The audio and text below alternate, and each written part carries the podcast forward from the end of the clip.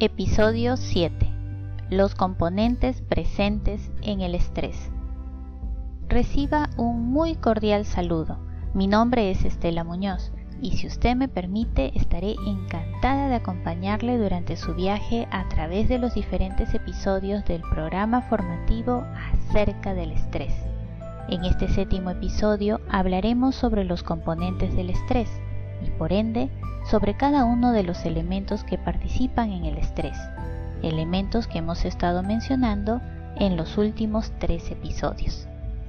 Dentro del componente físico del estrés se pueden presentar respuestas corporales, como por ejemplo una respiración poco profunda.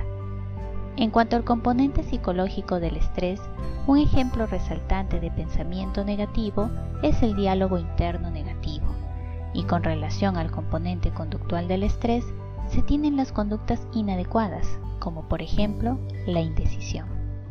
Por tanto, los componentes del estrés son tres.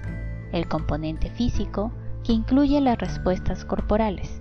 El componente psicológico, que incluye los pensamientos negativos. Y el componente conductual, que incluye las conductas inadecuadas.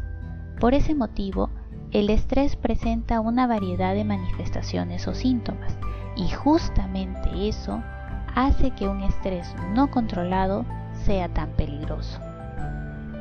Si desea repasar este tema y además acceder a la lista de manifestaciones por cada componente y elemento, le invito a visitar la web Piesantore.